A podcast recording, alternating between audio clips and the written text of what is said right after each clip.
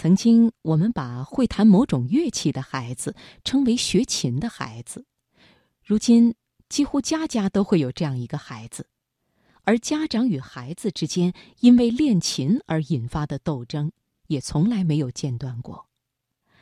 好，下面我们就来听六六的文章《儿子与钢琴》。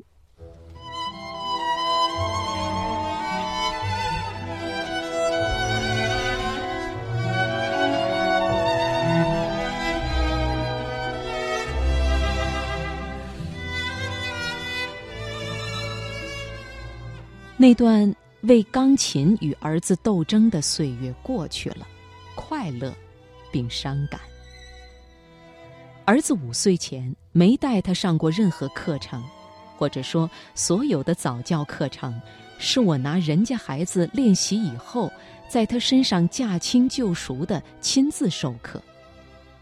儿子出生后，我减少了学校教课的时间，花大量时间在陪伴儿子身上。一岁起，且玩且学的教生字，到四岁时就能独立看绘本，但我依然坚持跟他一起读，享受共同阅读的乐趣。因为我清楚的知道，等他再大些，认的字多了，人家就不带我玩了。学校里好多孩子，课堂上或课间自己抱着闲书打发时间，而且津津有味儿。很多妈妈都盼着这一天的到来，而我清楚的知道，孩子成长的每一个瞬间，你一旦错过，就永远错过了。五岁半，有一天，儿子偶德跟我说，他的好朋友学钢琴，问我为什么他不学。他们班好多同学都学钢琴，我于是知道，这一天到来了。很多家长。会发现一个现象：现在的孩子不饥饿，这当然不仅仅指吃饭，当然吃饭也不饥饿。你不催促他不吃，他不饥饿的原因是你没给他饿的时间。不到点儿，你米饭包子都上桌等位了。人都是缺什么想什么，人家都上钢琴课，偶得没得上，他就饥饿，于是自己主动要求上。我开始没给他买钢琴，怕他学两天不学了浪费。等我张口说需要一架二手钢琴的时候，你不知道有多少新加坡朋友哭着喊着想倒贴运费给我送来。原因是孩子们大了，琴闲置着占地方，多少年都听不到响，扔楼下要被罚款。于是我收了第一台钢琴，送孩子去练。老师很好，儿子的学琴情绪很高，回家自己主动练。过了大半年，回国了，琴倒是买的好琴，可孩子不爱弹了，主要还是难度加深了。初练的时候，曲调悠扬，都是朗朗上口又不难的曲子。伦敦笨钟，老麦克唐纳有个农场，随便弹个曲子，大人也夸，小孩也高兴。越往后，越不好玩。最近都开始弹巴赫小步舞曲了，所以一切利诱都不灵光了。我就开始跟天下所有妈妈一样，抱着棍子守在自己都看不懂的琴谱前，吼他：“你不要逼我动武啊！”儿子数次跟我提：“妈妈，我不想弹了。”我都坚决拒绝。有一天，他跟他爸爸说：“爸爸，我不想学钢琴了。”我要坚持。爸爸说：“这才是好孩子，坚持是进步的阶梯。”偶德答：“不是，我要坚持跟我妈说，我不弹琴了。”于是，我跟他做过一次长谈，跟他说：“妈妈从喜欢写作到最后成为作家，走过十几年磨练的道路，从命题作文到日记、周记，到写情书。”到最后写短篇、长篇，直到今天，写作成为妈妈的生命，谁都不能让我停笔。我把这段心路说给他听，没有千锤百炼，何来绕指柔音？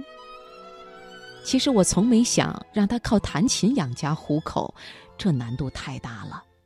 家家孩子幼年都有钢琴，可我们只知道朗朗和李云迪，剩下的都叫不出名字来。我花那么多钱、时间、精力陪着，为什么？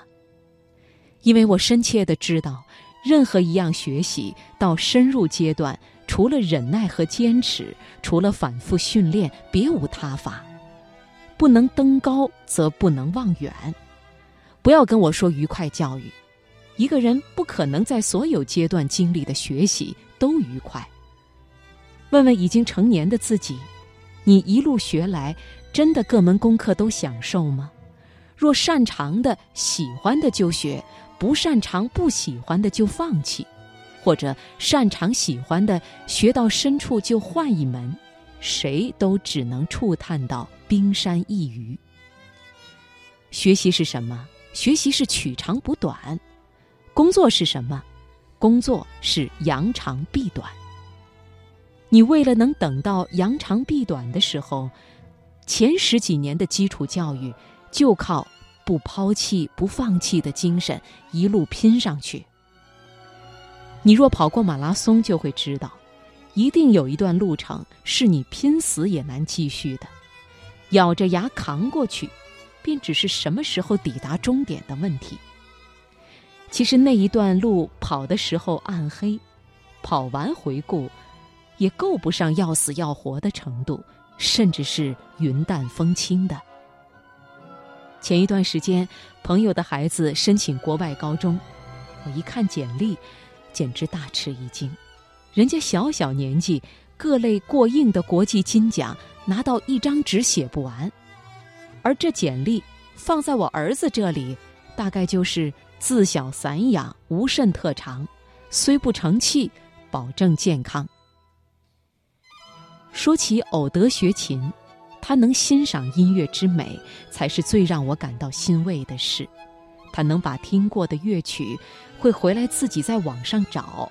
他跟我介绍谁是马克西姆，世界上弹野蜂飞舞最快的人不到一分钟。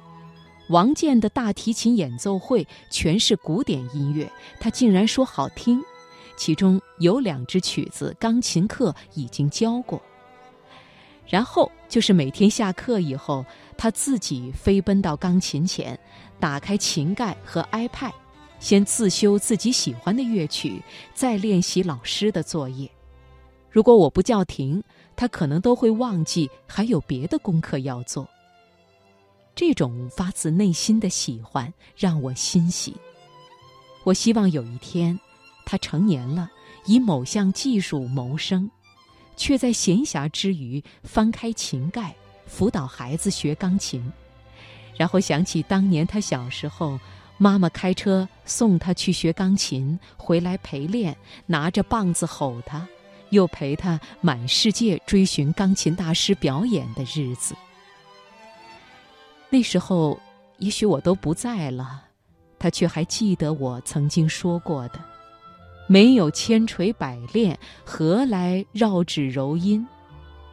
而这，是我留给孩子的遗产。